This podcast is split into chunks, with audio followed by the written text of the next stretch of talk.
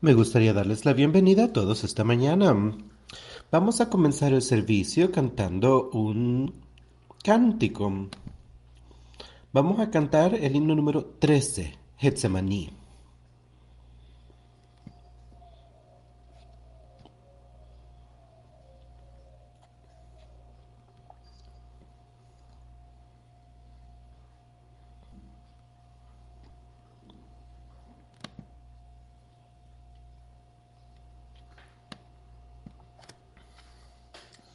Al lado de una colina, muy solo, se arrodilló Jesús un día, con su alma herida y cansada.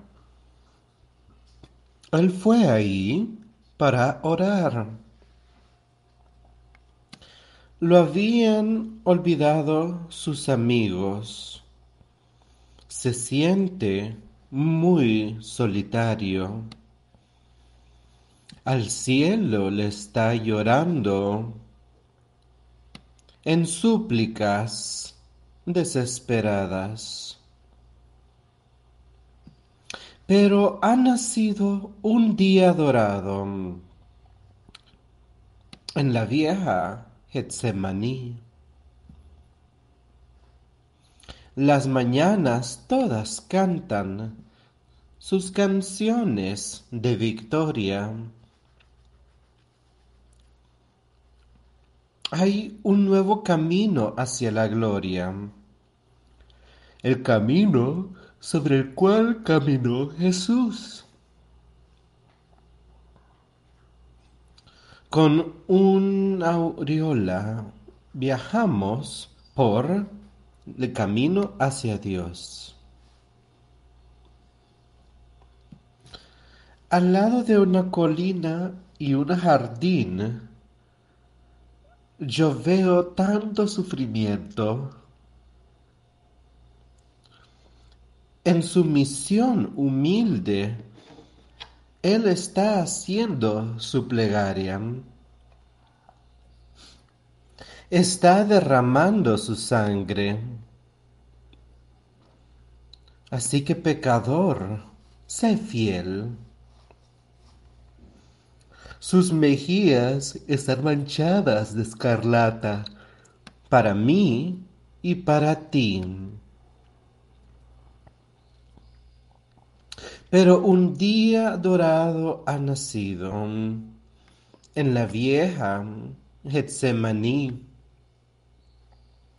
Las mañanas todas vienen cantando sus canciones de victoria. Hay un nuevo camino hacia la gloria. El camino que Jesús caminó. Con una aureola estamos viajando por el camino hacia Dios. Se están acercando las sombras. El Salvador está adolorido. Los cielos oscuros están llorando. Con gotas de rocío como lluvia. Los ángeles son testigos de Jesús en su divinidad, que se ha rendido completamente Oh Salvador mío. Pero un día adorado ha nacido en la vieja Getsemaní. Las mañanas todas vienen cantando las canciones de victoria hay un nuevo camino hacia la gloria. El camino que Jesús caminó. Con una aureola estamos viajando por el camino hacia Dios. Pero un nuevo día está naciendo. La victoria se ganó. Las flores se regocijan. Un nuevo día acaba de nacer. Los ángeles exclaman y cantan con música muy dulce para coronar a Jesús, a tu Salvador, al mío. Pero un día dorado ha nacido en la vieja Getsemaní.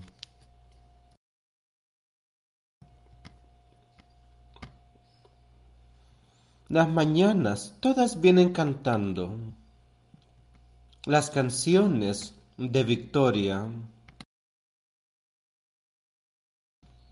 Hay un nuevo camino hacia la gloria, el camino por el que caminó Jesús.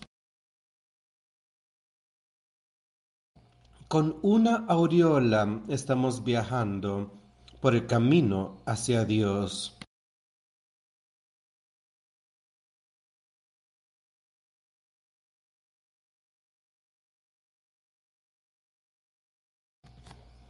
La canción que acabamos de cantar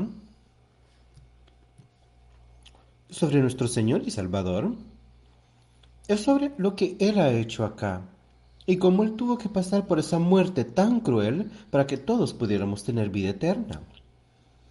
Pero en ese último verso de la canción, quiero que lo leamos de nuevo y que lo pensamos. Dice, hay un nuevo día que nace, se ganó la victoria.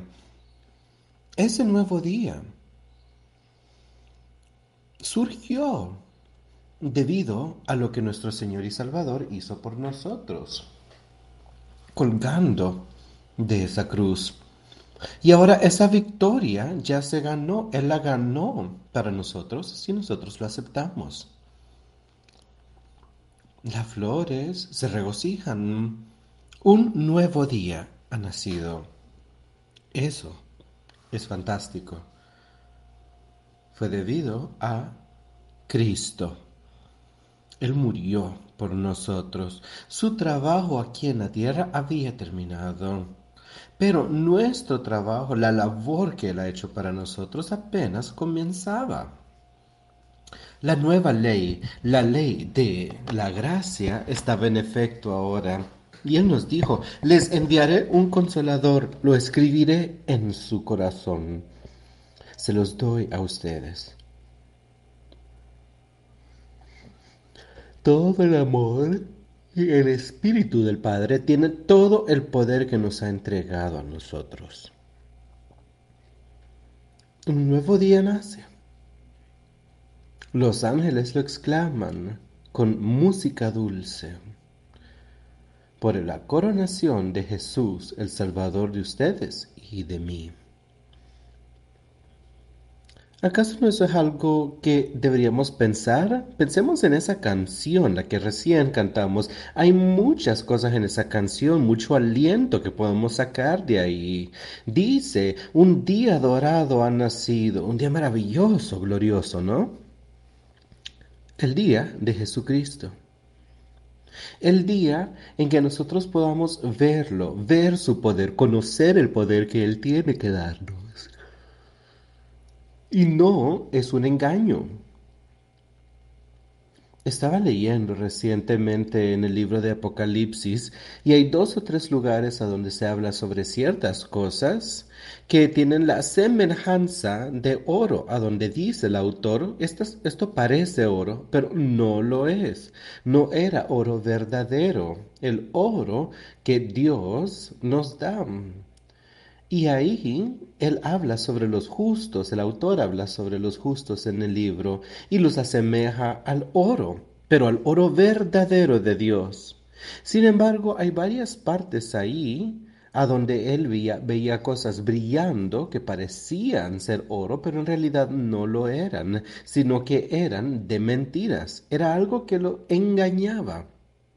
Y saben, eso podemos tener en nuestra vida el día de hoy. Satanás nos engaña tanto que Él les puede dar a ustedes algo de mentira. Y esto lo hemos visto en nuestra vida, por lo menos yo lo he visto, a donde por ejemplo alguien te da un billete y se mira perfectamente legítimo el billete como los demás que uno anda en la billetera, pero cuando uno intenta utilizar ese billete, lo llevamos al banco, el banco lo mira y dice, este es falso. Ellos pueden ver eso y ellos lo saben porque están entrenados para descubrir la falsedad. Pueden verlo porque entienden cómo debería lucir la moneda actual. Y eso es lo que debemos ser como cristianos, tener ese ojo si son verdaderamente parte del trabajo de Dios, deberían poder saber cuando Satanás está intentando engañarlos con falsedades, así como el cajero en un banco puede entender cuando le dan un billete falso. De igual forma, uno debería poder ver y entender cuando Satanás nos está intentando engañar.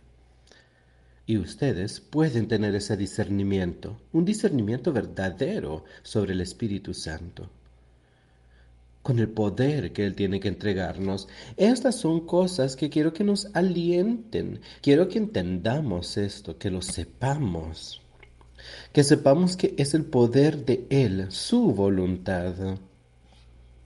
Y cómo quiere que nosotros vivamos está descrito aquí en este libro, desde la primera página hasta la última. Y se describe de una forma muy clara para aquellos que quieran verlo. Pero hay personas que han tomado la palabra y han intentado justificar sus propias agendas o que la han cambiado para poder justificar su propia maldad y han estado intentando hacer esto por mucho tiempo. Pero lo que es la verdad, lo que fue la verdad al inicio, sigue siendo verdad el día de hoy. Debemos seguirlo, debemos ser parte de su trabajo, de su reino sobre la tierra, si queremos tener una vida eterna. Así que pongamos nuestra fe y confianza en Él y sepamos que Él es tu Salvador y el mío. Porque ese día dorado ha nacido. Él surgió victorioso de su tumba. Él colgó de la cruz, pero resucitó victorioso de su tumba. Y ahora ustedes y yo podemos tener vida. Ese cuerpo muerto que tenemos, ese cuerpo espiritual con el cual entramos acá, puede ser rejuvenecido. Él nos dará esa vida, esa vida eterna, si solo pusiéramos nuestra confianza y fe en Él.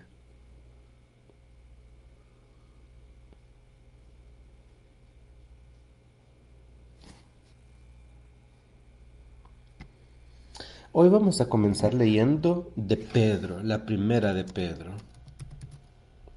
Vamos a leer un poco sobre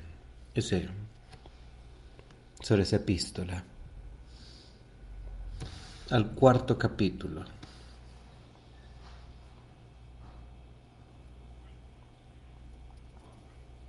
Puesto que Cristo ha padecido por nosotros en la carne, vosotros también armaos del mismo pensamiento pues quien ha padecido en la carne terminó con el pecado. Y estas son algunas de las cosas que hablábamos, ¿no? Lo que Cristo ha hecho por nosotros. Dice ahí, pues que Cristo ha padecido por nosotros en la carne. Y miren cómo fue, Él vino a la tierra, el hombre lo rechazó, Él tuvo que pasar por todo, incluyendo esa muerte tan terrible por nosotros. Y dice aquí, ahora, armaos del mismo pensamiento. ¿Cuál era el pensamiento de Jesucristo cuando estuvo aquí en la tierra? Su pensamiento estaba centrado en hacer la labor de su Padre. Por lo tanto, ¿qué pensamiento debemos tener nosotros? ¿Deberíamos pensar que, queremos, que quiero hacer la voluntad de mi carne o la voluntad de Jesucristo y Dios Padre? Esa es la misma mentalidad, el mismo pensamiento que tuvo Jesús aquí. Pues la Biblia nos dice, armaos del mismo pensamiento. Y cuando nos dice armaos, cuando ustedes ven a alguien y esa persona les dice armaos, entonces uno piensa que alguien va a tomar alguna arma, ¿no? Que les va a dar protección de la maldad. Pues aquí dice armaos del mismo pensamiento, o sea, armen su mente con el Espíritu Santo, con el poder de Dios, con el entendimiento de Jesucristo, para que puedan discernir las verdades, para que puedan resistirse a Satanás en cualquier situación. No hay ninguna situación sobre la cual Él pueda tener poder sobre ustedes. Dice, armaos del mismo pensamiento, pues quien ha padecido en la carne terminó con el pecado. Jesucristo sufrió en la carne más que ninguno de nosotros. Y Él nunca cedió ante el pecado, ni una sola vez. Todo lo que Él tuvo que sufrir Siempre decía que no sea mi voluntad sino la tuya, Padre. Y él lo aguantó de una forma que complació a su Padre. Para no vivir el tiempo que resta en la carne conforme las concupiscencias de los hombres, sino conforme la voluntad de Dios.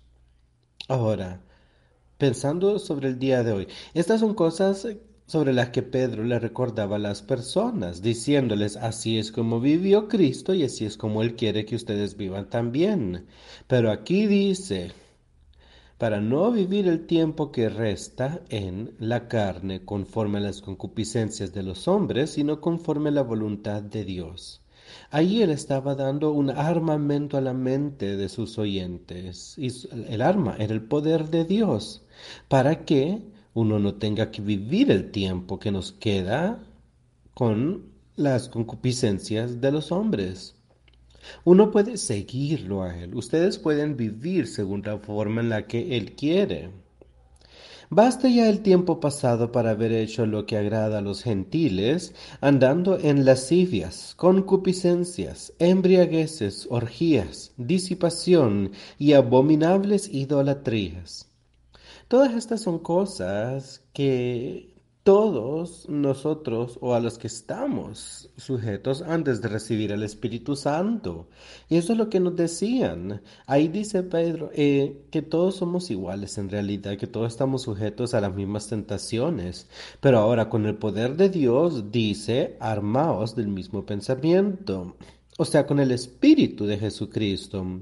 Para que cuando eh, los otros piensen que, que, es extraño que ustedes no se sometan a los mismos excesos que ellos, Ustedes por lo menos sabrán que han escapado de esa situación, que estuvieron con esas personas en esa situación trabajando o caminando alrededor de lascivia, de lujuria, de embriagueces, de orgías y de todo tipo de idolatrías abominables, de todo tipo de cosas que las podrían alejar de la sobriedad y del amor absoluto que Él nos ofrece.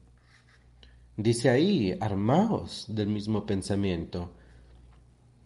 Las cosas de este mundo los alejarán, pero nosotros podemos aceptarlo a Él. Nos dice aquí que cuando recibimos eso y nos armamos, ya no estamos caminando en ese tipo de vida. Ese es el caso para nosotros hoy. No podemos salir de aquí y decir, sí, yo soy una parte de esta iglesia, pero vivir de otra forma. De eso lo hablamos constantemente, ¿no? Y en todos lugares que leemos, el mismo mensaje nos surge, ¿no? Esa es la ley de Jesucristo. Así es como Él espera que nosotros vivamos nuestra vida, no según la lujuria del mundo.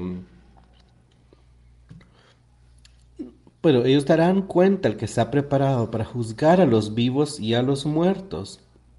Cuidado amigos, ¿sí? Cuando ustedes salgan de esa vida, no regresen a ella. Deben separarse de la lujuria del mundo. Deben separarse a sí mismos de la injusticia. Sin, sin, importar con quién sea o cuán cercana es la persona a ustedes, deben separarse de él o ella. Como hemos hablado y discutido recientemente, ¿no? Sobre cómo Él dijo que no había venido para traer paz a la tierra, sino para traer división, que Él dividirá a los malos de los buenos, dividirá a los buenos de los malos. Él va a sacarlos de esa situación y los pondrá en una buena situación. Nosotros debemos tener cuidado, amigos, de a qué nos aferramos. Hay personas que se han separado de ustedes debido a sus eh, gustos. Si la, sienten quizás que la doctrina que se enseña aquí no está bien, hay que tener cuidado. En esos casos hay que seguir en nuestro camino, seguir caminando a la par de Dios y no regresar por ellos. O como dice en el versículo 4, a estos les parece cosa extraña que vosotros no corráis con ellos en el mismo desenfreno de desilusión y os ultrajan. Hay amigos que dirán cosas malas sobre ustedes, que van a mal hablarlos, pero eso no importa si ustedes caminan con Cristo. Uno no puede seguir involucrándose en el tipo de estilo de vida de ellos pero ellos darán cuenta que está preparado para juzgar a los vivos y a los muertos, porque por eso también ha sido predicado el Evangelio a los muertos, para que sean juzgados en carne según los hombres, pero vivan en espíritu según Dios. Cada uno de nosotros está muerto internamente. El Evangelio se le ha leído a todos acá pero van a continuar ustedes en aspectos del mundo, van a permitir que eso los lleve a la vida eterna o a la condena eterna. Van a ser juzgados según lo que ustedes hagan, así que hay que vivir según Dios en espíritu. Y eso es lo que quiero que todos rescatemos y que todos vivamos en espíritu, según como a Dios le gustaría. Mas el fin de todas las cosas se acerca. Sed pues sobrios y velad en oración. Y yo sé que eso es afín a nosotros el día de hoy, mucho más que en aquel entonces. Me imagino que pensaban en aquel entonces que Cristo regresaría en un momento. Pero yo sé que hoy la forma en la que el mundo se está preparando para la destrucción Sé que pronto Él regresará a la tierra y yo no estoy profetizando en este punto, ya ha estado escrito. Pronto Él va a regresar, no sabemos cuándo, pero pronto. Y Él va a llevarse a los justos de la tierra. Y aquellos que han caminado con Él irán a la vida eterna. Aquellos que lo han rechazado y que han caminado en el estilo de vida que acabamos de discutir, a ellos les dará una condena eterna. Y sobre todo, sean caritativos con ustedes. Su caridad debería de cubrir las, las multitudes de el pecado. Sean hospitalarios con los demás. Por sobre todas las cosas debemos ser caritativos entre nosotros debemos amarnos. Debemos amarnos para hacer todo lo que se necesite por nuestros, eh, por nuestros amigos. Si ustedes castigan y educan a sus hijos, pues cuanto más creen que van a castigarnos y educarnos Jesucristo.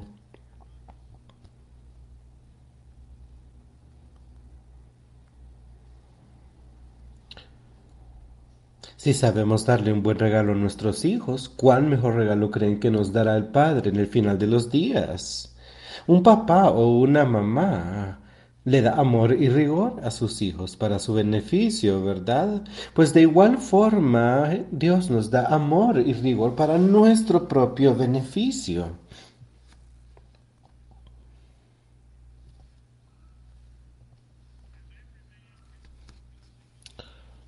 Cada uno según el don que ha recibido, ministrelo a los otros como buenos administradores de la multiforme gracia de Dios.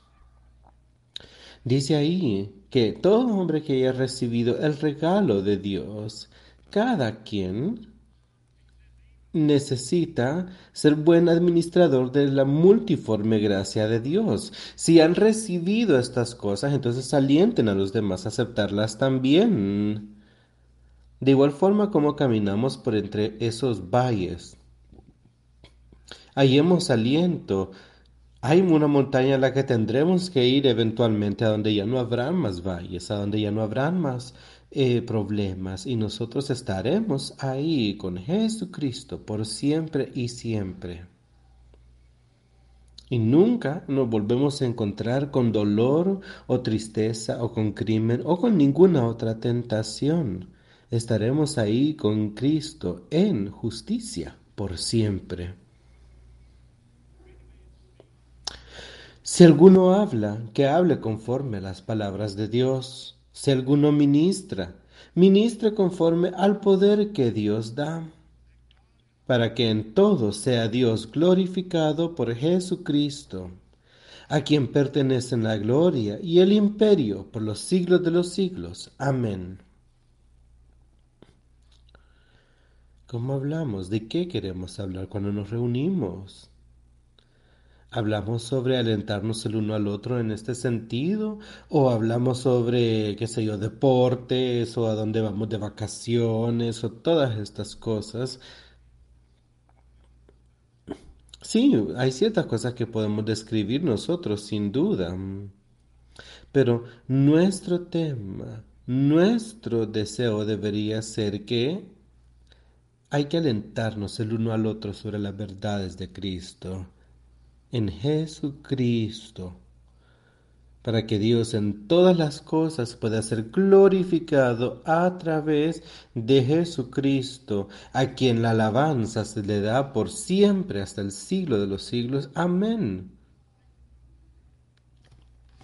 Amados, no os sorprendáis del fuego de prueba que os ha sobrevenido, como si alguna cosa extraña os aconteciese, y lo sucederá. Y lo dice aquí, ¿no?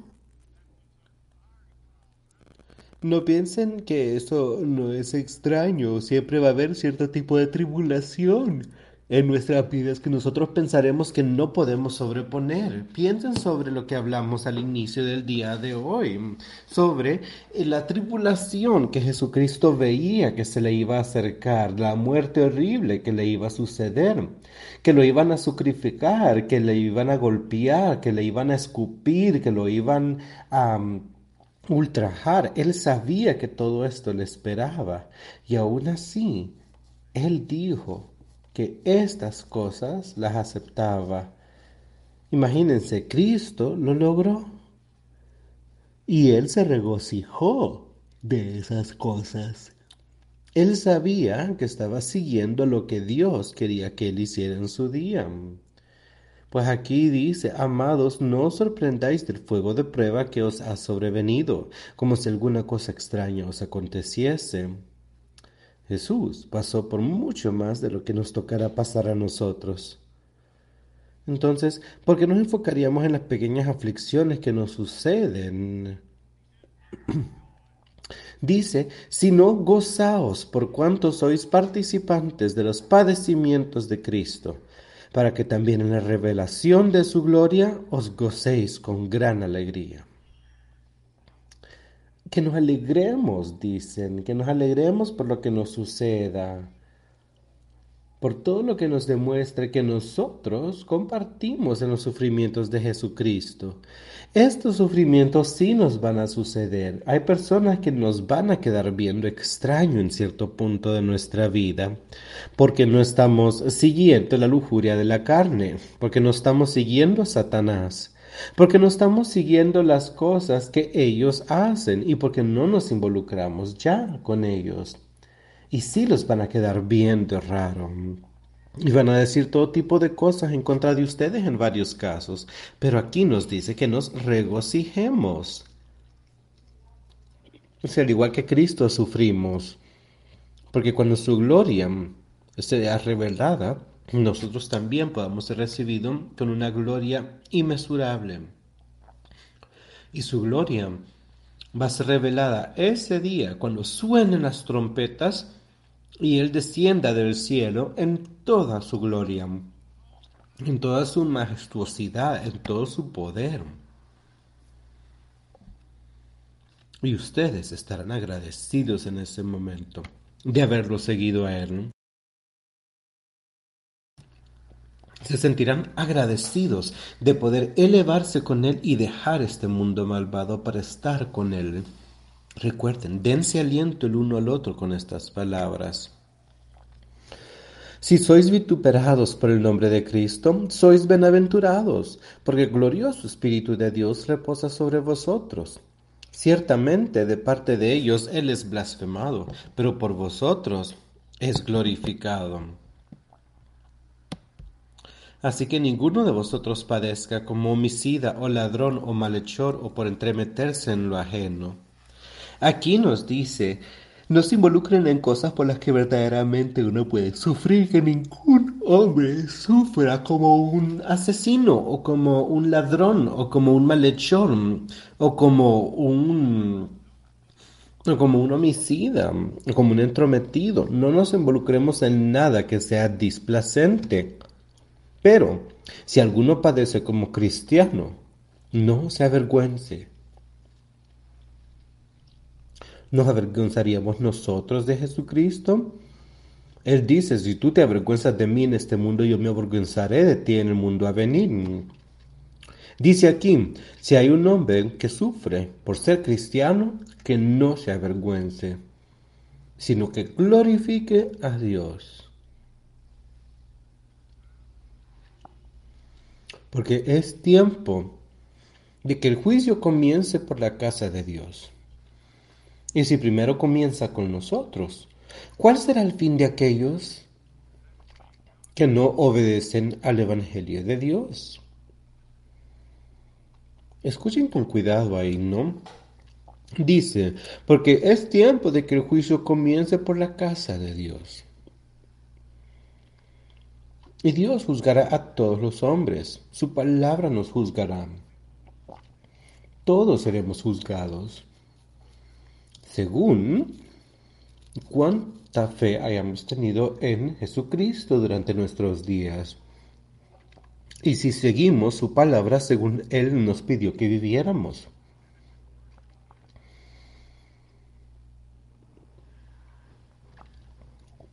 ¿Y cuál será el fin de aquellos que no obedecen al Evangelio de Dios? Él nos ha dicho muy claramente qué es lo que quiere de nosotros.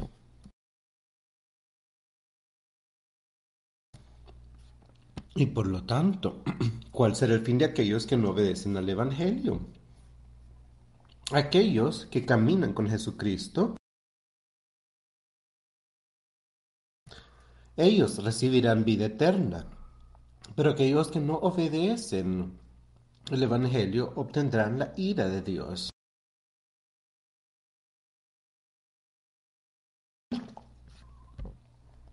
Y si el justo con dificultad se salva, en donde aparecerá el impío y el pecador.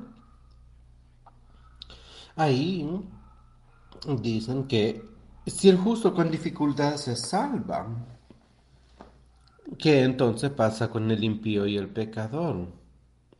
Es como la parábola de las cinco vírgenes, ¿no? Donde cinco eran sabias y cinco tontas. Y cuando las que no se llevaron al viejo consigo mismo, entonces fueron a donde aquellas que sí lo tenían y dijeron, no, no tenemos suficientes. Si te diéramos, ya no tendríamos para nosotras. Ellas tenían todo lo que tenían para sí mismas. Y eso es lo que los justos tienen acá. Tienen todo lo que necesitan. Dice ahí, como en la escritura, ¿de dónde aparecerá el impío y el pecador? aparecerán condenados, es la respuesta. Jesucristo nos dará todo lo que necesitamos para poder llegar a la victoria.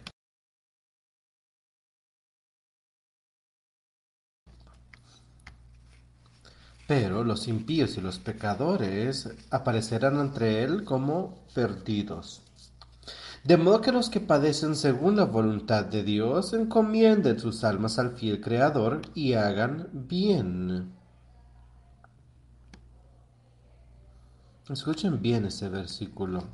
De modo que los que padecen según la voluntad de Dios sin importar que Él que nos mande, lo que es lo que desee para nosotros, cualquiera que sea su voluntad, encomienden sus almas al fiel Creador y hagan el bien.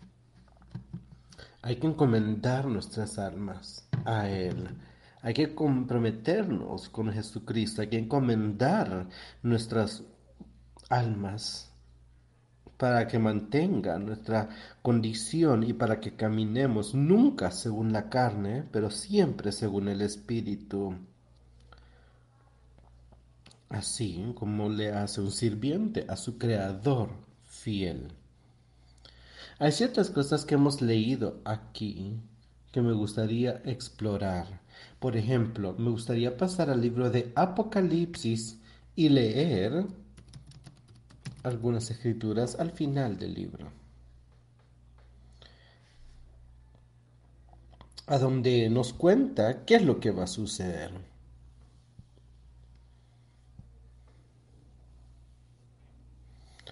Leeremos un poco al comienzo de Apocalipsis 19.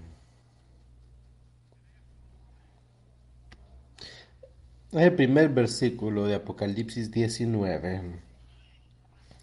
Después de esto oí una gran voz de gran multitud en el cielo que decía, Aleluya, salvación y honra y gloria y poder son del Señor Dios nuestro habían personas ahí que entendían lo que estaba sucediendo y que decían, aleluya, salvación y honra y gloria y poder son del Señor Dios nuestro.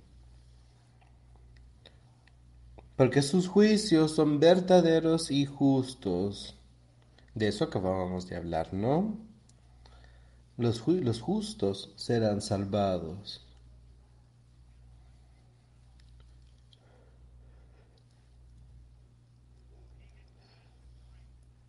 pues ha juzgado a la gran ramera, que ha corrompido a la tierra con su fornicación, y ha vengado la sangre de sus siervos de la mano de ella.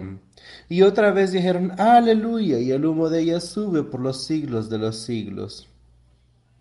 Eso es lo que nos dice, que eh, Cristo ha juzgado a los malos, a la gran ramera que ha corrompido la tierra, que ha corrompido la justicia. Y esa podría significar lo que está sucediendo a través del mundo el día de hoy, a través de tantas religiones, sobre cómo están tomando la palabra de Dios y la están diluyendo. Toman la palabra y la convierten en una mentira para poder justificar cosas que Él dice que son una abominación para Él.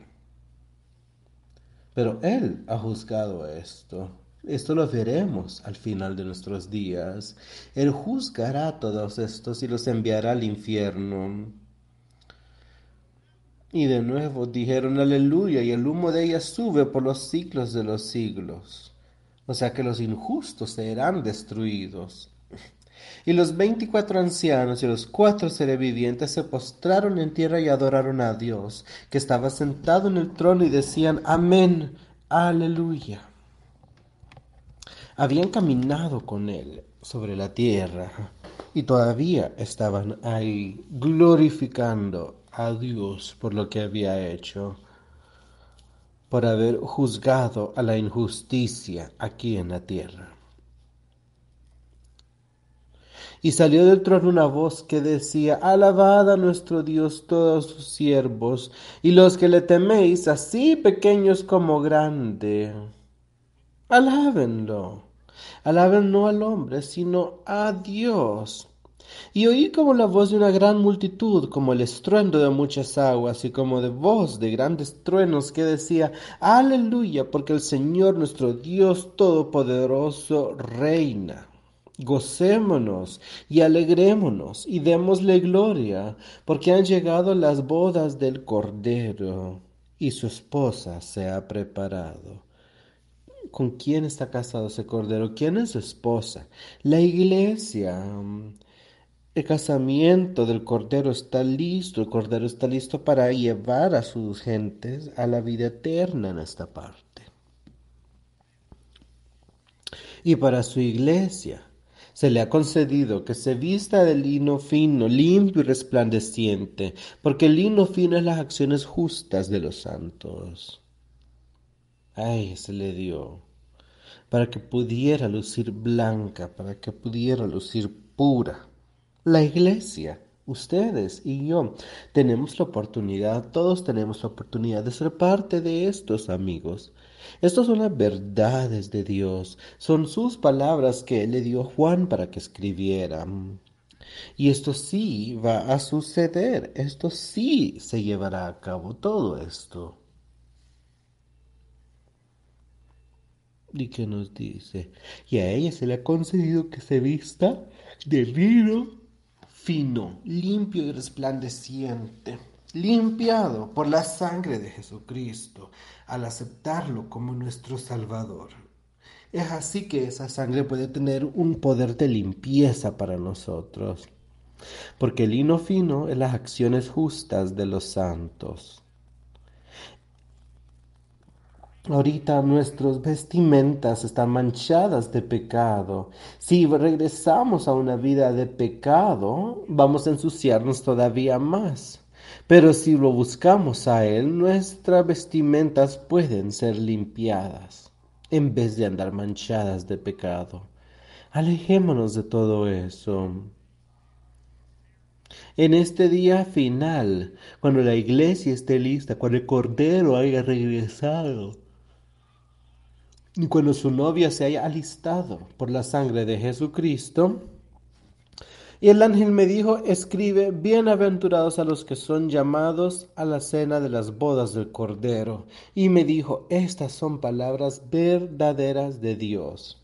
Escuchen con cuidado ahí, amigos me dijo, estas son palabras verdaderas de Dios. Bienaventurados los que son llamados a la cena de las bodas del Cordero, a todos aquellos que Dios ha llamado a su reino. ¿Y a quién está llamando? A aquellos que aceptan a su Hijo, a aquellos que verdaderamente creen en su Hijo, a aquellos que escuchan sus escrituras y que hacen lo que Él les pide, son ellos los invitados, a quienes llaman. Y me dijo, estas son palabras verdaderas de Dios. Estamos aceptando eso, entendemos eso y lo vemos como una verdad. Y yo me postré a sus pies para adorarle, y él me dijo, mira, no lo hagas, yo soy consiervo tuyo y de tus hermanos que retienen el testimonio de Jesús. Adora a Dios, porque el testimonio de Jesús es el espíritu de la profecía. Escuchen bien, el testimonio de Jesús es el espíritu de la profecía. Entonces vi el cielo abierto y aquí un caballo blanco y el que lo montaba se llamaba fiel y verdadero y con justicia juzga y pelea.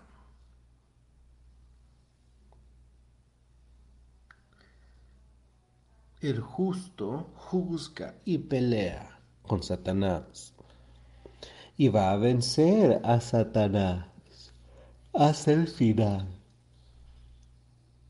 Siempre podrá vencer. La justicia es victoriosa. Y entreleemos algunas de las cosas que nos cuentan van a suceder en el final de los días. Ahí continuemos. No voy a discutir tanto, pero escuchen con cuidado lo que nos narran. Sus ojos eran como llama de fuego, y había en su cabeza muchas diademas, y tenía un nombre escrito que ninguno conocía, sino él mismo. Estaba vestido de la ropa teñida en sangre, y su nombre es el Verbo de Dios.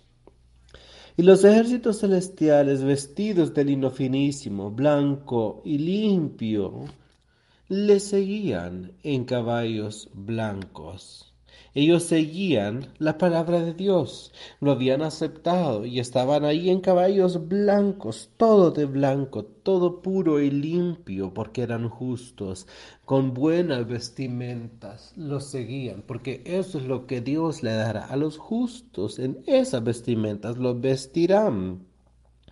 De su boca sale una espada aguda para herir con ella las naciones, y él las regirá con vara de hierro, y él pisa el lagar del vino del furor y de la ira de Dios Todopoderoso.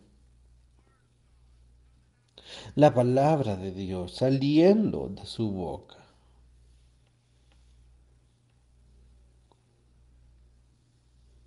Y la ira de Dios victoriosa por sobre el pecado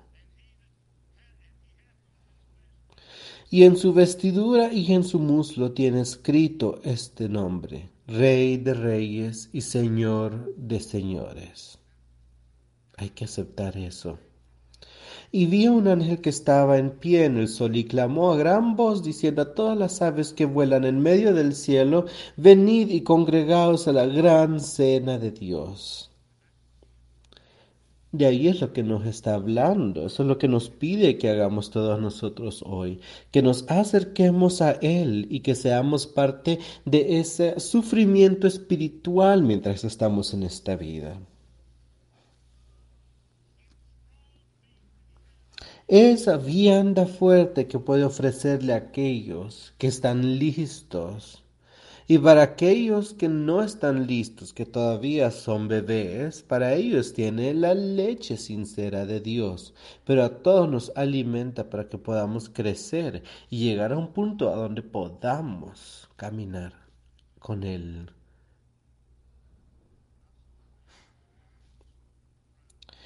Y vi a un ángel que estaba en pie en el sol y clamó a gran voz diciendo a todas las aves que vuelan en medio del cielo, venid y congregaos a la gran cena de Dios, para que comáis carne de reyes y de capitanes, y carnes de fuertes, carnes de caballos y de sus jinetes, y carnes de todos, libres y esclavos, pequeños y grandes y vi a la bestia, a los reyes de la tierra y sus ejércitos, reunidos para guerrear contra el que montaba el caballo y contra su ejército. Miren a su alrededor, la bestia. ¿Quién es la bestia? Satanás. Y aquí dicen que la bestia son los reyes de la tierra y los, sus ejércitos. Todos aquellos que los siguen a ellos, ¿no? Pues todos ellos se habían reunido en ejército para hacer guerra contra Dios. Estos reyes de reyes peleaban contra el verdadero rey de rey. Y esto lo vemos hoy en día, ¿no? Porque hay guerras espirituales los injustos están levantando falsos testimonios contra los justos, están haciendo leyes y haciendo cosas que van en contra de las leyes de Dios. Dice ahí, yo vi a la bestia, los reyes de la tierra y a sus ejércitos reunidos para guerrear contra él que montaba el caballo y contra su ejército. Pero escuchen con cuidado qué sucedió. Y la bestia fue apresada, y con ella el falso profeta que había hecho delante de ella las señales con las cuales había engañado a los que recibieron la marca de la bestia y habían adorado su imagen. Estos dos fueron lanzados vivos dentro de un lago de fuego que arde con azufre. De nuevo, esta es la palabra de Dios. Y yo pienso que estas cosas van a suceder. La gente dice que el infierno no es un lugar, pero lo es. Sí existe y aquí nos lo dice claramente. Nos dice bien qué es el cielo y qué es el infierno y a quién va a poner a dónde y los demás fueron muertos con espada que salía de la boca del que montaba el caballo, y todas las aves se saciaron de las carnes de ellos.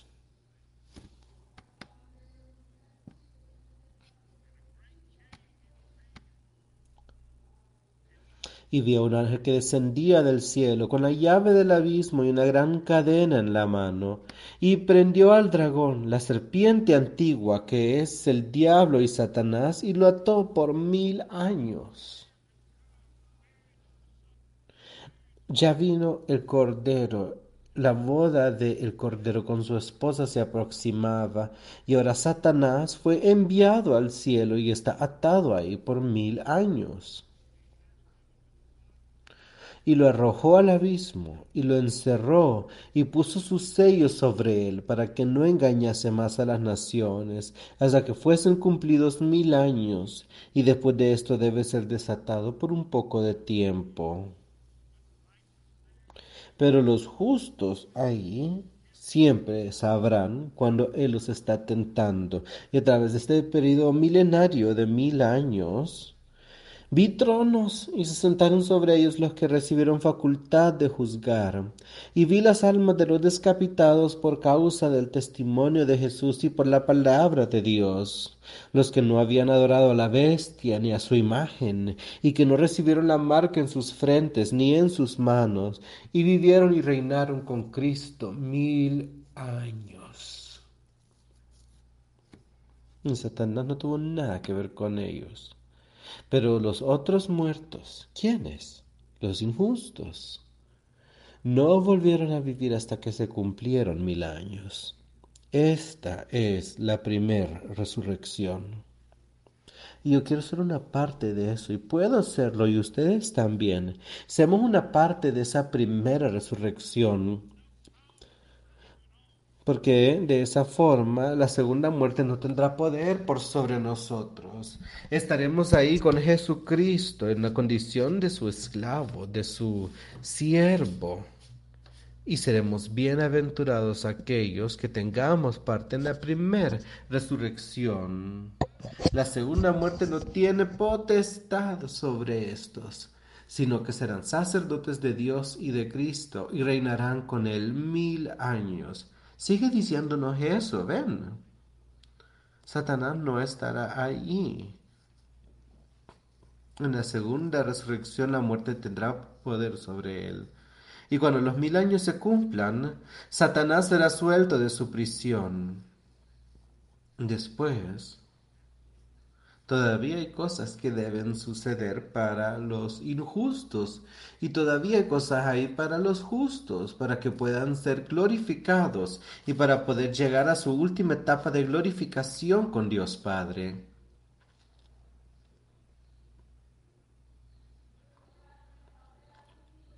Cuando los mil años se cumplan, Satanás será suelto de su prisión y saldrá a engañar a las naciones que están en los cuatro ángulos de la tierra, a Gog y a Magog, a fin de reunirlos para la batalla, el número de los cuales es como la arena del mar. Y eso lo leímos, ¿no? Que reunió a todos sus ejércitos para batallar contra Jesucristo y aún así perdió. Ahora lo soltaron de vuelta y ahora está de nuevo semblando a todos los injustos en la tierra, el número de los cuales es como la arena del mar. Y subieron sobre la anchura de la tierra y rodearon el campamento de los santos y la ciudad amada, y de Dios descendió fuego del cielo y los consumió. Volvió a vencer a Satanás. Satanás engañaba a las personas mientras estaba en la tierra y mil años después sigue engañando a las personas es porque Él engaña, Él miente, Él asesina.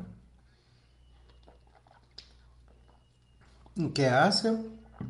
Siempre se levanta contra Dios y Dios lo destruye.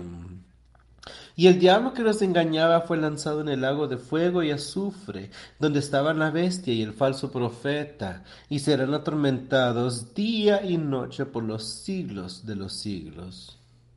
Estas son palabras verdaderas de Dios. Crean en ellas, acéptenlas y evitemos cualquiera de estas cosas. Y vi un gran trono blanco y el que estaba sentado en él, de delante del cual huyeron la tierra y el cielo, y ningún lugar se encontró para ellos. En esta tierra sobre la que vivimos no había necesidad para eso y vi a los muertos, grandes y pequeños, de pie ante Dios. Y los libros fueron abiertos, y otro libro fue abierto, el cual es el libro de la vida. Escuchen con cuidado ahí. se abrió el libro de la vida. He aquí Dios Padre sentado sobre su trono blanco. Y fueron juzgados los muertos por las cosas que estaban escritas en los libros según sus obras. Según sus obras, dice ahí, se nos va a juzgar. Y el mar entregó los muertos que habían en él, y la muerte y el Hades entregaron los muertos que había en ellos, y fueron juzgados cada uno según sus obras. Y la muerte y el Hades fueron lanzados al lago de fuego. Esta es la muerte segunda. Ahí es a donde yace la muerte. Dice ahí, y la muerte y el Hades fueron lanzados al lago de fuego. Esta es la segunda muerte. Es una cosa muy triste sobre la cual pensar. Todas las personas que han estado sobre la tierra y que van a morir en este tiempo y que van a ser enviadas al infierno Y todos los que están en la tierra hoy en día, que no están caminando con Jesucristo, que no lo han aceptado que verdaderamente no caminan con Él, todos ellos morirán durante la segunda muerte e irán al infierno. Y el que no se halló inscrito en el libro de la vida fue lanzado al lago de fuego.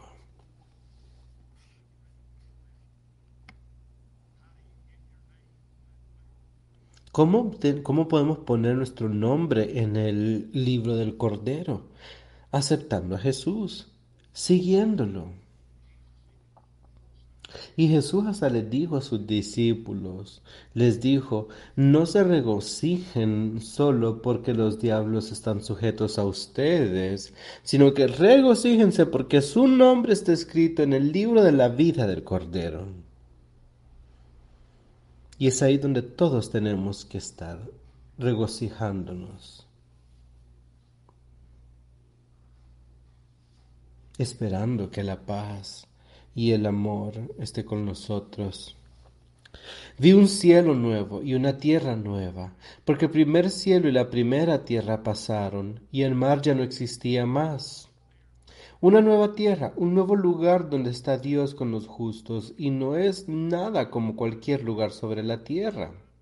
Y yo, Juan, Juan dice, yo vi esto, yo vi la santa ciudad, la nueva Jerusalén, descender del cielo de Dios, dispuesta como una esposa atraviada para su marido. Y piensen en qué hace esa esposa cuando se está alistando para unirse con su marido. Ella hace todo tipo de cosas para intentar verse lo mejor que pueda para él. Y esto es lo que nos dice acá. De aquí esa ciudad para los justos, preparándose es una ciudad bella, maravillosa, y aún así se prepara justo como una esposa adornándose para su marido.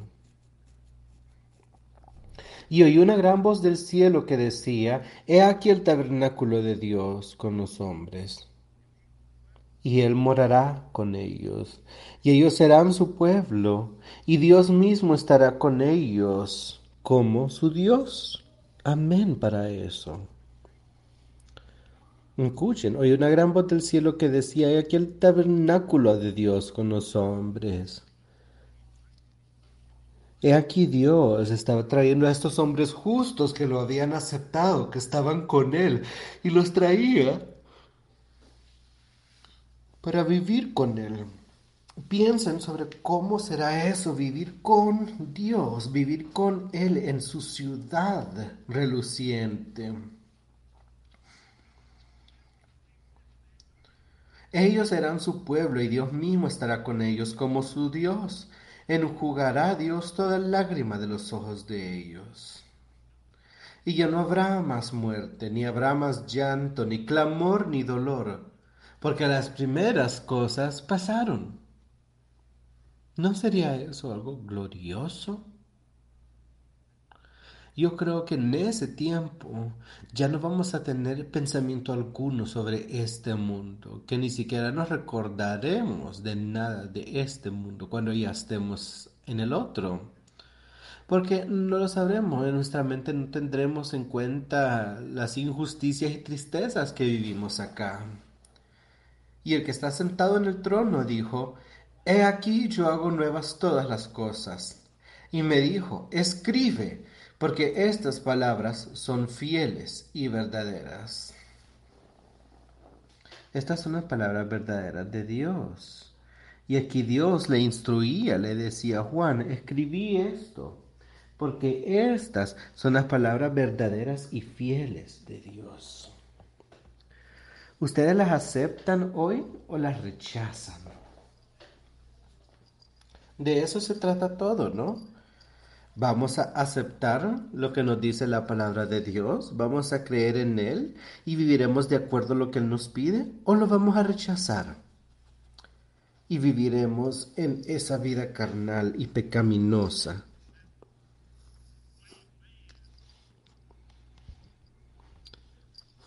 Y me dijo,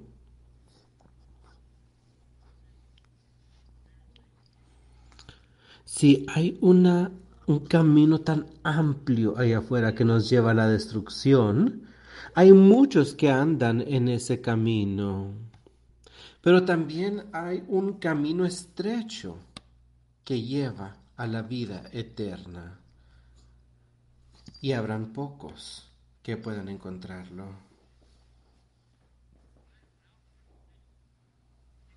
Y me, y me dijo, hecho está yo soy el alfa y el omega, el principio y el fin. Al que tuviere sed yo le daré gratuitamente de la fuente del agua de la vida. Él le dijo a Juan que escribiera estas cosas. Él dijo, yo soy el principio y el fin, yo controlo todas estas cosas. Y le daré a aquellos que tienen sed de la fuente del agua de la vida, de forma gratuita. ¿El que tiene sed de qué? Sed de justicia, sed de servir a Jesucristo. Él dice, a esa persona le daré. ¿Recuerdan lo que Cristo le dijo a la señora en el pozo? Le dijo, aquel que tome del agua que yo propongo, que proveo nunca tendrá sed de nuevo. ¿A él se refiere? Agua espiritual. Aquellos que tienen sed les daré del agua de la fuente de la vida gratuitamente. El que venciere heredará todas las cosas, y yo seré su Dios, y él será mi hijo.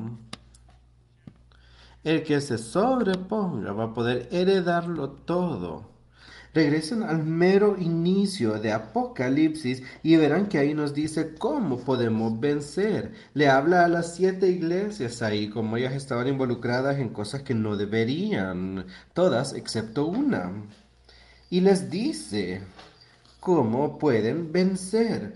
¿Cómo pueden convertirse en una parte de lo que habla acá? Como dice que aquel que venciere heredará todas las cosas y yo seré su Dios y él será mi hijo.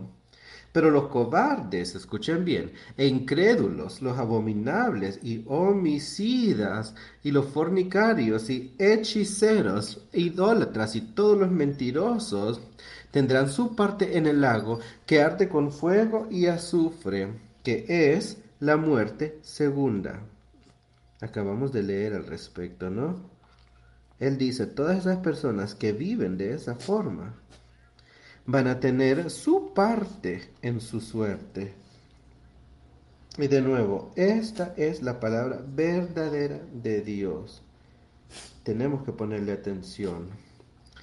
Vino entonces a mí uno de los siete ángeles que tenían las siete copas llenas de las siete plagas postreras y habló conmigo diciendo, ven acá, yo te mostraré la desposada, la esposa del Cordero. Y me llevó en el espíritu a un monte grande y alto y me mostró la gran ciudad santa de Jerusalén, que descendía del cielo, de Dios y luego ahí habla sobre qué lugar tan lindo era ese lugar. Y solo los justos pueden entrar a un lugar tan lindo y maravilloso. a donde no existe Satanás, a donde no hay nada que pueda mancharnos, ninguna de estas cosas. Leamos ese versículo número 7. El que venciere heredará todas las cosas. El que venza a Satanás, ¿no? Con el poder de Dios. Y yo seré su Dios y él será mi hijo. Pero los cobardes e incrédulos, los abominables y homicidas, los fornicarios y hechiceros, los idólatras y todos los mentirosos tendrán su parte en el lago que arde con fuego y azufre, que es la muerte segunda. ¿Ven algo así a través del mundo el día de hoy? Hay personas asesinando niños. Hay gente que vive en adulterio hay idólatras, hay mentirosos. Dice ahí que las personas que viven de esa forma el día de hoy son las que van a tener su parte en el lago de fuego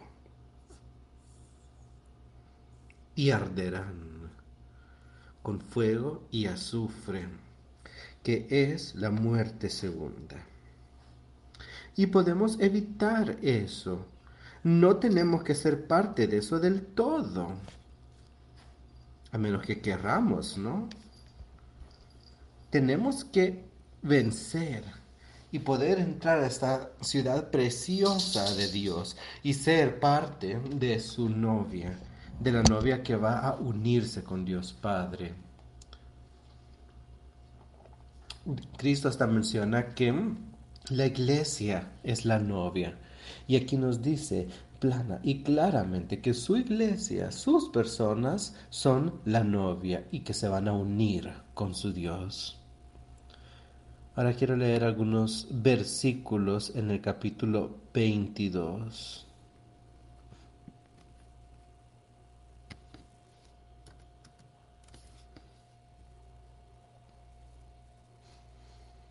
Comenzaremos con el inicio. Después me mostró un río limpio de agua de vida, resplandeciente como cristal, que salía del trono de Dios y del Cordero. Esa agua de vida, dice, es clara y pura como el cristal, y no hay nada ahí que ensucie al Cordero. En medio de la calle de la ciudad y a uno y otro lado del río estaba el árbol de la vida, que produce doce frutos, dando cada mes su fruto, y las hojas del árbol eran para la sanidad de las naciones. Y no habrá más maldición.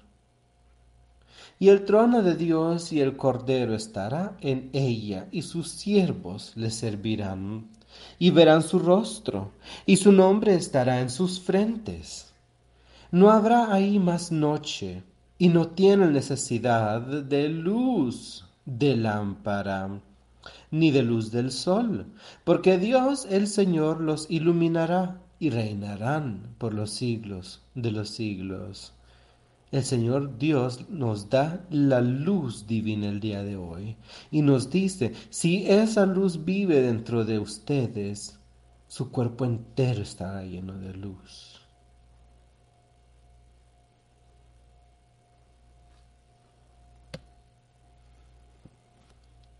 Dios los iluminará y reinarán por los siglos de los siglos. Y me dijo, estas palabras son fieles y verdaderas. De nuevo, esta es la palabra verdadera de Dios. Y el Señor de los Espíritus de los profetas ha enviado a su ángel para mostrar a sus siervos las cosas que deben suceder pronto. He aquí, vengo pronto. Bienaventurado el que guarda las palabras de la profecía de este libro. Y Juan soy el que oyó y vio estas cosas. Y después que las hube oído y visto, me postré para adorar a los pies del ángel que me mostraba estas cosas. Pero él me dijo, mira, no lo hagas, porque yo soy consiervo tuyo, de tus hermanos los profetas, y de los que guardan las palabras de este libro. Adora a Dios. Él le dijo, yo solo soy otro hombre como tú, solo soy un ángel. Y él dijo, yo he mantenido la palabra de Dios y quiero que tú también lo hagas. Alaba a Dios, no al hombre. Y me dijo, no seis las palabras de la profecía de este libro, porque el tiempo está cerca. No en eso, el tiempo se acerca. Escríbanlo para que después nosotros lo podamos leer y creer en eso el día de hoy. El que es injusto, que sea injusto. El que es inmundo, sea inmundo todavía. El que es justo, practique la justicia todavía. Y el que es santo, santifíquese todavía. He aquí, yo vengo pronto. Estas son palabras de Jesús. Y mi galardón conmigo para recompensar a cada uno según sea su obra.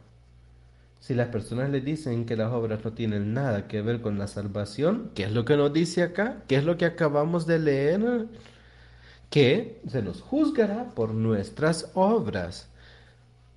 Por las obras que el poder de Dios actúe en nuestras vidas o por las obras que actúe Satanás. ¿Cuál de las dos elegiremos? Yo vengo pronto y mi galardón conmigo para recompensar a cada uno según sea su obra. Yo quiero que la labor en mí la realice el Espíritu Santo. Quiero que sea Dios el que obre a través de mí y de eso es lo que se está hablando acá. No permitamos que sea Satanás el que obre por nosotros. Yo soy el alfa y la omega, el principio y el fin, el primero y el último. Bienaventurados los que lavan sus ropas para tener derecho al árbol de la vida y para entrar por las puertas en la ciudad. Imagínense, dice, bienaventurados los que hacen lo que yo les digo. ¿Qué más podemos decir? Bienaventurados los que me siguen. Ellos tendrán derecho al árbol de la vida. Podrán comer de ese árbol para poder entrar al reino de los cielos, a esta ciudad maravillosa.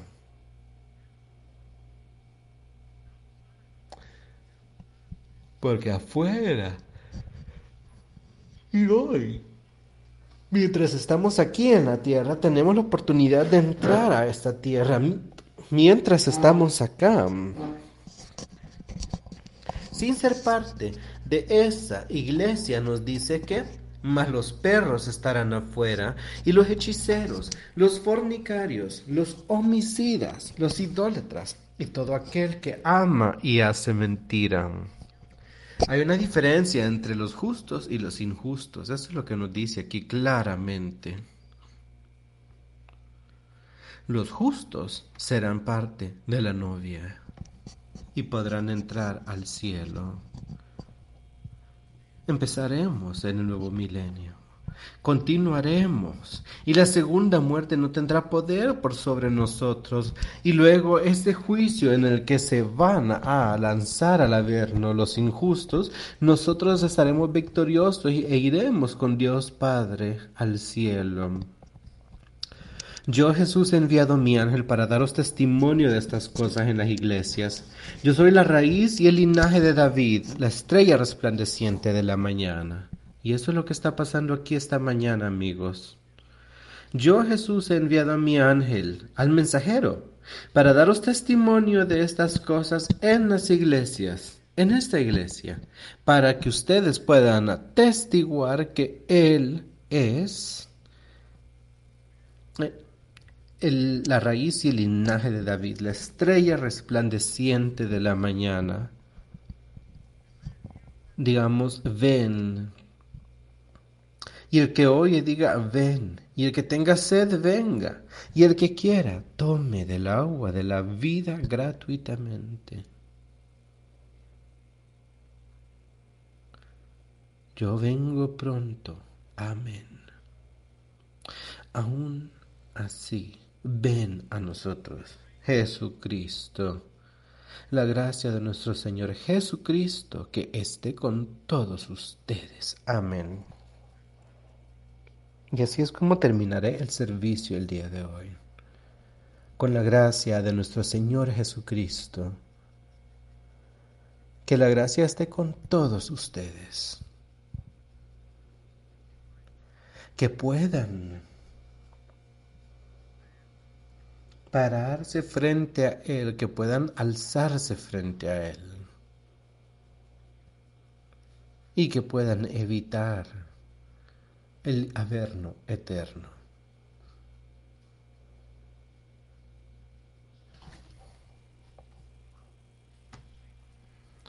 Hoy vamos a cantar el cántico 182.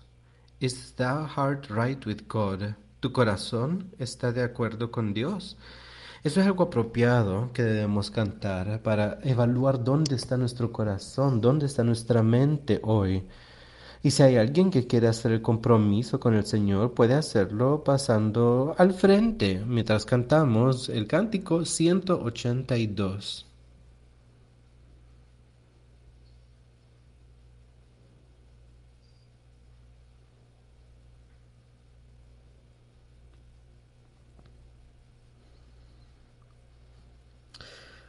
Tus afecciones han sido colgadas de la cruz. ¿Tu corazón está bien con Dios?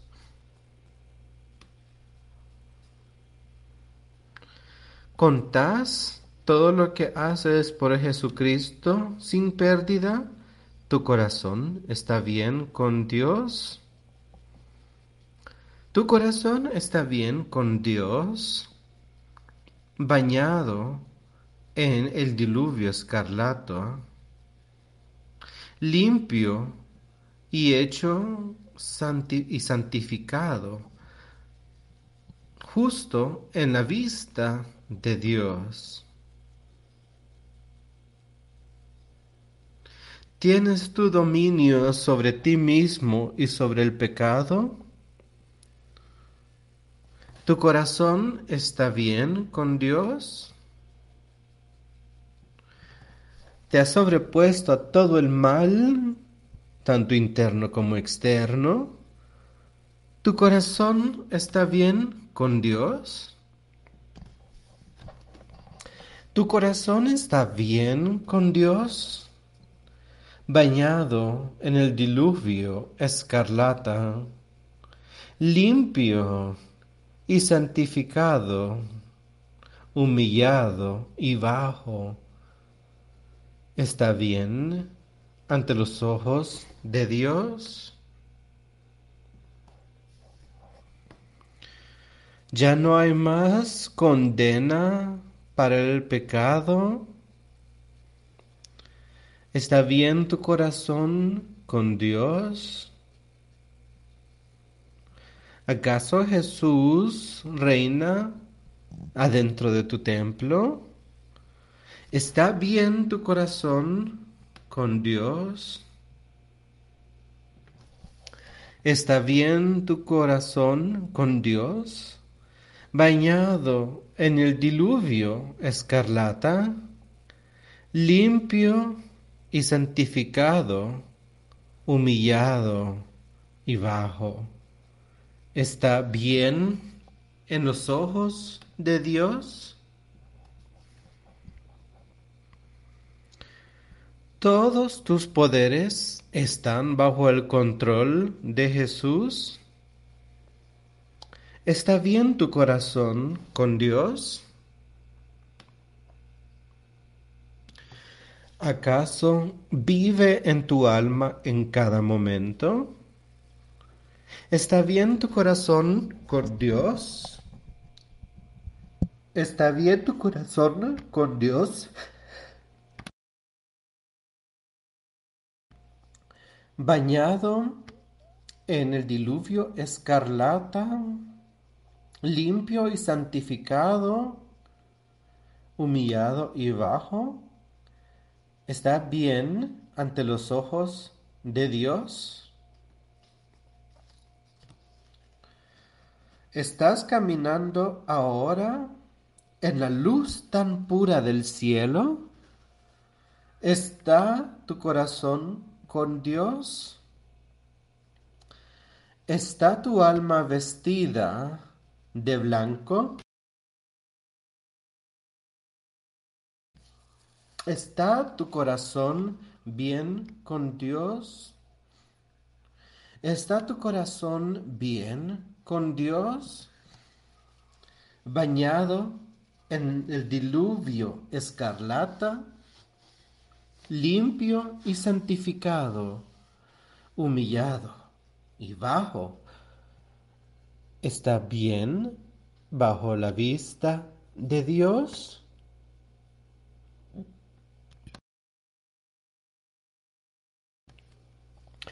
Espero que tomemos todos estos mensajes, que nos los llevemos a casa y que estén en nuestra mente para que los usemos para el honor y la gloria de Dios, para nuestro beneficio.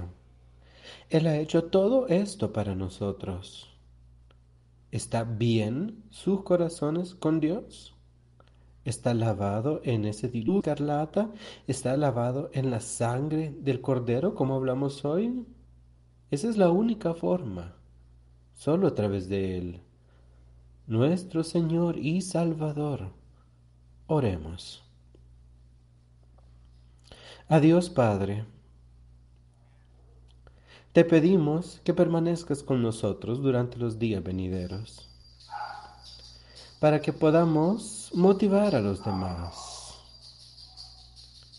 a alguien en su viaje a alguien que está teniendo problemas el día de hoy. Demuéstranos cómo podemos motivarlos. Yo sé que hay personas acá que te necesitan. Todos te necesitamos. Pero hay algunos que nunca han hecho ese compromiso contigo, Señor. ¿Qué podemos hacer nosotros para motivarlos? Tú lo has dicho con palabras bastante claras, que si somos de los que te aceptamos, estaremos bien.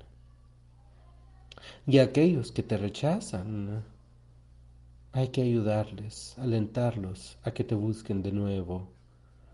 Sabemos que tú tienes mucho amor por tus, por tus personas y que harás todo lo que puedas para ayudar pero todos nosotros debemos rendirnos ante ti para poder ser elegidos.